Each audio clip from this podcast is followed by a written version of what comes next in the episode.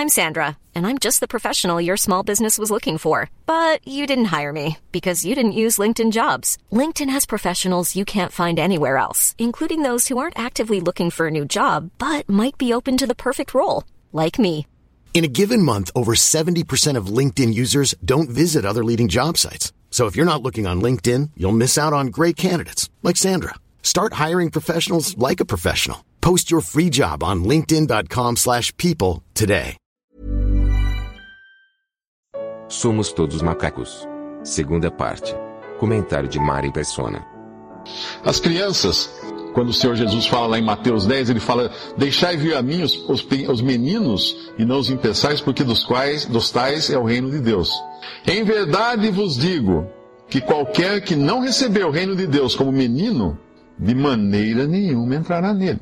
E quando Deus, pela sua palavra, pela carta de Paulo aos Coríntios, no capítulo 1 de Coríntios, ele fala da sabedoria de Deus versus a sabedoria humana, é, dá a impressão até que Deus está zombando do homem. Está realmente. Porque o homem, na sua própria sabedoria, ele se torna louco aos olhos de Deus. Lá nessa passagem de 1 Coríntios 1, 25, diz assim: Porque a loucura de Deus é mais sábia do que os homens, e a fraqueza de Deus é mais forte do que os homens. Porque vede, irmãos, a, vo a vossa vocação, que não são muitos os sábios segundo a carne, nem muitos os poderosos, nem muitos os nobres que são chamados. Mas Deus escolheu as coisas loucas deste mundo para confundir as sábias. E Deus escolheu as coisas fracas desse mundo para confundir as fortes. E Deus escolheu as coisas vis desse mundo e as desprezíveis, e as que não são, para aniquilar as que são, para que nenhuma carne se glorie perante ele. Nenhuma carne, nenhum ser humano se glorie perante ele.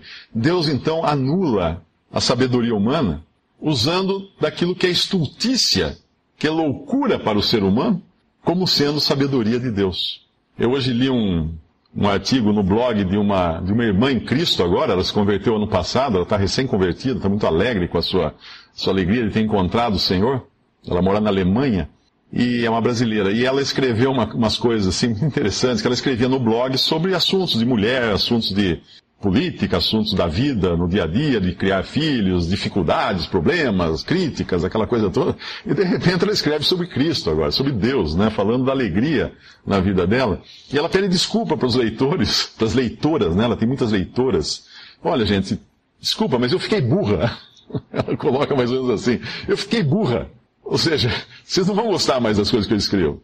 Porque elas não têm nenhum, nenhum, não são aprazíveis para a mente humana, para a sabedoria humana. E assim é. Uma pessoa que se converte a Cristo, ela fica burra, vamos chamar assim, aos olhos do homem. Porque qualquer um, se você chegar em qualquer lugar hoje e falar assim, eu não creio na teoria da evolução, eu creio em Deus Criador, o que, que vão falar de você? Você acha que vocês vão aplaudir você? Não. Nossa, ó, pessoa é medieval, né? É ignorante, nunca, nunca estudou, não sabe ciência, não sabe, né? É, imagina. Essa é, essa é a reação. Mas na verdade a loucura de Deus é realmente sabedoria. Aquilo que é louco para Deus é sabedoria para o homem, mas aquilo que é louco para os homens é sabedoria para Deus. E é disso aqui que eu vou tocar agora o assunto. Por que essa gana esse desejo tão grande que existe em defender uma teoria como essa de que o homem teria vindo do macaco. Embora cientificamente falando, né, se eu falar o homem veio do macaco, alguns cientistas vão assim, não, não é assim, o homem não veio do macaco, tanto é que o macaco está aí, o homem está aqui. Na verdade, o homem veio de um ser primata, uh, primo do macaco lá atrás, aquela coisa toda. Mas, vamos resumir então uh, isso. Por que essa, essa, esse esforço todo em querer dizer que o homem veio de um animal? O homem é um animal evoluído por causa de um ser que não é homem. Uh, Satanás foi o anjo mais belo criado por Deus. Porém, Deus não deu aos anjos o domínio. Deus deu aos homens. Satanás era um querubim, chamado de querubim da guarda. Mas Deus, quando criou, quando nós vimos lá a criação, ele deu ao homem o domínio. Tem uma passagem em Hebreus que diz assim: Porque não foi aos anjos que Deus sujeitou o mundo futuro de que falamos, Mas em certo lugar testificou alguém dizendo que é o homem para que dele te lembres, ou o filho do homem para que o visites, tu o fizesse um pouco menor do que os anjos, de glória e de honra o coroaste, e o constituíste sobre as obras de tuas mãos. Todas as coisas lhe sujeitasse debaixo dos pés. Evidente que a consumação disso depois vai falar de Cristo, mas foi ao homem que Deus deu o domínio de todas as coisas, de toda a criação. Não foi a anjos. E esse anjo ficou extremamente enciumado com essa situação. Quando Deus criou Adão e Eva, na verdade Deus criou um administrador para a terra. Voltando lá em Gênesis capítulo 1, diz que criou Deus o homem à sua imagem, a imagem de Deus o criou, o homem e mulher os criou, e Deus os abençoou, e Deus lhes disse, frutificai, multiplicai-vos, enchei a terra e sujeitai-a, e dominai sobre os peixes do mar, e sobre as aves dos céus, e sobre todo animal que se move sobre a terra. Essa foi a ordem de Deus. Esse era o destino do homem, ser administrador da criação de Deus. Como se tivesse uma fazenda. Você tem uma fazenda, você contrata um administrador, fala assim, oh, agora você vai cuidar dos, do gado, dos cavalos, dos patos, das galinhas, das plantações e tudo aqui. Isso você vai cuidar. Inclusive, Adão e Eva deveriam, uh, deveriam guardar o Éden, deveriam cultivar o Éden. E só não deviam comer do fruto do conhecimento do bem e do mal, da árvore do conhecimento do bem e do mal, que foi justamente o que eles fizeram. Antes deles se multiplicarem, Antes deles dominarem sobre os animais, sobre todos os seres, antes deles colherem algum fruto do jardim que eles deveriam ter cultivado, o jardim do Éden, eles foram fazer exatamente o que Deus falou que não fizessem. Comeram do, fruto do conhecimento da árvore do bem e do mal e assim caíram em pecado, e o pecado desgraçou toda a raça humana. Mas Deus ainda tentou resolver o problema, porque os descendentes de, Adão e Eva acabaram indo para cada vez mais para a iniquidade, Deus precisou barrar aquilo, mandando um dilúvio e destruindo a terra num dilúvio e salvando uma família, Noé e sua família, para começar de novo, para reiniciar a população da terra e dar agora novamente ao homem a posição de administrador da terra. Noé, mesmo, a mesma ordem dada a Adão, Vós frutificai, agora Deus falando para Noé em, no capítulo 9 de Gênesis, Gênesis, versículo 7, mas vós frutificai, multiplicai-vos, povoai abundantemente a terra, multiplicai-vos nela. Outra, outra versão fala, espalhai-vos sobre a terra abundantemente. E além disso, Deus deu algo mais a Noé que não havia dado a Adão. Ah, por causa da condição do homem agora pecador, e um dos, o primeiro filho de Adão foi justamente o primeiro homicida também, Deus deu a Noé o governo, autoridade não apenas sobre os animais, sobre as plantas, sobre os seres vivos, deu autoridade sobre o seu próprio semelhante, sobre o homem. Então Noé, a Noé foi dado a autoridade para executar a pena de morte. Quem matasse um homem homicida deveria ser morto, igualmente morto. A pena de morte foi instituída em Noé e nunca foi revogada. Deus nunca revogou isso daí. O homem tenta ali do seu jeito, mas Deus nunca revogou a pena de morte. Foi instituída lá atrás, uh, logo após o dilúvio, e dada autoridade. E, mas até hoje nós temos governos.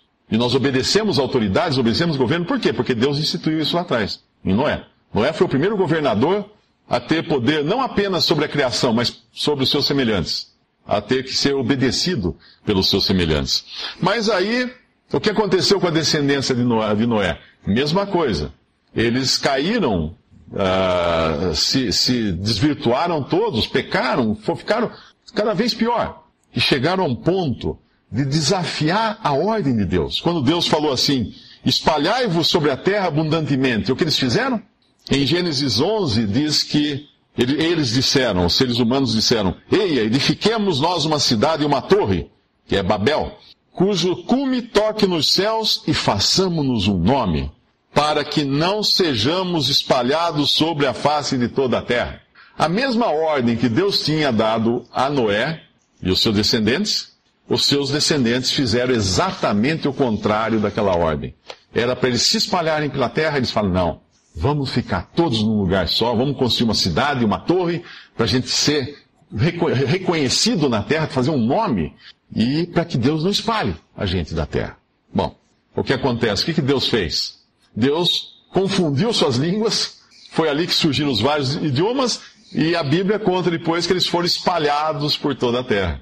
Foi ali que formaram-se as nações por diferentes grupos linguísticos. Então aquilo que, eles tentaram, aquilo que eles tentaram fazer, de vontade própria, Deus fez o contrário. Ah, é? Vocês querem, vocês não querem se espalhar, então espalhem vocês. Cada um vai falar uma língua diferente agora, e daí se juntaram aqueles que falavam a mesma língua e se distanciaram grupos e surgiram as nações. Dessas nações, Deus tirou Abraão, um homem a quem ele prometeu ser o pai, o patriarca daqueles que têm fé. O que é ter fé? Ter fé é crer no invisível. É crer no que Deus diz sem ver. Em Hebreus 11, a única passagem da Bíblia que define fé, diz assim: Ora, a fé é o firme fundamento das coisas que se esperam e a prova das coisas que se não veem. Pela fé entendemos que os mundos foram criados pela palavra de Deus, não por um Big Bang. De maneira que aquilo que se vê não foi feito do que é aparente, ou seja, do que existe. Deus criou as coisas do nada. Deus falou e tudo surgiu. Assim, assim, e a fé crê nisso. A fé reconhece que foi essa, esse foi o modus operandi de Deus. Não precisou fazer um Big Bang. Big Bang do quê? Ah, uma energia concentrada. E aí, quem criou a energia concentrada? Não, mas tinha. E quem criou isso? Alguém e antes? E antes? Não tem, não tem jeito de chegar num ponto, a não ser chegar no nada. Então, a partir do nada, como que surgiu alguma coisa? Deus. Deus. Aí quando Abraão, né, então Deus escolheu esse, esse, essa família, e, e daí ele tira uma outra família, a família de Jacó, e muda o nome de Jacó para Israel, e Deus então cria uma nação. Agora, os administradores das coisas de Deus na terra, os representantes de Deus na terra, seriam os israelitas. E Deus deu aos israelitas, ele, ele capacitou os israelitas como ele jamais tinha capacitado qualquer outro povo na terra. Deus deu uma lei, que eram dez mandamentos, mais trezentos e tantos preceitos. Deus deu sacrifícios, Deus deu um templo, uma adoração, todo um sistema religioso, o judaísmo, Deus deu ao, aos israelitas, Deus deu as alianças, fez alianças com esse povo, Deus deu a eles tesouros materiais, deu terra, deu gado, deu frutos, deu tudo o que eles precisavam. Eles iam habitar na terra e governar a terra e administrar a terra. Aquilo que Adão falhou, aquilo que os descendentes de Noé falharam, Deus agora pega um povo e fala: agora vocês vão cuidar dos meus interesses na terra. Essa é a minha vinha. Essa é a minha vinha, Israel. E vocês vão administrar minha vinha. E quando eu vier, eu quero ver fruto dessa vinha. E o que Israel fez? Quando Deus enviou seu filho para ver se tinha algum fruto naquela vinha, eles falaram: Olha aí o herdeiro, vamos matar esse. Aí a gente fica dono de tudo. Vamos matar o herdeiro. E assim eles fizeram. Eles entregaram à morte o Senhor Jesus. Para querer ficar dono de tudo, para ser donos do seu próprio. Como foi Adão e Eva no princípio? Satanás falou para eles, a serpente falou para eles: ah, Deus sabe que no dia que vocês comerem desse fruto, vocês serão como Deus. Hum, ser como Deus? Quem não quer? Queremos. E aí eles caíram. E aí Israel, querendo se livrar do Filho de Deus, também foi rejeitado como nação administradora das coisas de Deus. Então Deus agora, a partir dessa rejeição, Deus cria tudo de novo. Uma nova criação. E, e a cabeça dessa nova criação, as primícias dessa nova criação, é Jesus. O homem falhou? Então tá bom. Deus envia o seu filho ao mundo. E vem o seu filho e se faz carne, se faz homem. E vem habitar aqui na pessoa de Jesus, humilde, um homem humilde, na, na forma de servo.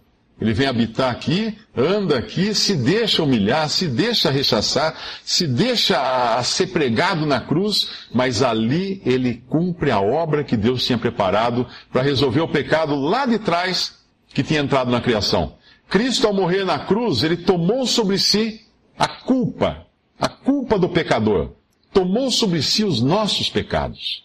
Deus o julgou ali porque Deus quer salvar o homem. De qualquer maneira, Deus quer salvar o homem. Mas Deus precisava resolver o problema do juízo, porque Deus é justo. Ele tinha que condenar o homem. Para não condenar o homem como um todo, ele condena o seu próprio filho. Como se fosse ele o culpado de todas as desgraças do mundo. E ele assume essa culpa na cruz. Nós somos loucos para nos livrar de, de, de, culpas, né? A gente sempre tem alguma explicação. Não, não fui eu. Né? Desde crianças, que os irmãozinhos estão brigando lá, vem a mãe. Não, mãe, foi ele. Não, não fui eu, mãe, foi ele. É, é sempre assim, o homem quer sempre se livrar da culpa. Cristo veio assumir a culpa. Aquele que não roubou veio pagar por aquilo que ele não roubou. Aquele que não mentiu veio pagar por aquilo que ele não mentiu. Aquele que não matou, nunca, jamais ninguém, veio pagar pelo assassino. Pelo outro ladrão que estava na cruz do lado dele, que havia matado, havia roubado, havia mentido, havia feito tantos pecados, Cristo estava ali morrendo por ele, substituindo ele, não na cruz humana, de juízo humano, de, de condenação à morte, que era uma condenação, era uma cadeira elétrica, uma forca, uma cruz. Não, ele estava ali substituindo aquele ladrão no juízo divino. Deus iria lançar sobre Cristo o seu juízo contra o pecado. E Deus fez assim.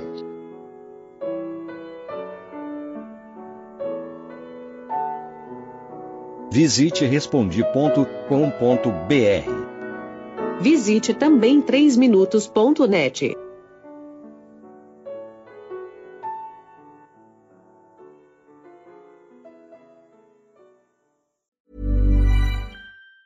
Planning for your next trip? Elevate your travel style with Quince. Quince has all the jet setting essentials you'll want for your next getaway, like European linen, premium luggage options, buttery soft Italian leather bags, and so much more. And it's all priced at 50 to 80% less than similar brands. Plus, Quince only works with factories that use safe and ethical manufacturing practices. Pack your bags with high-quality essentials you'll be wearing for vacations to come with Quince. Go to quince.com slash trip for free shipping and 365-day returns.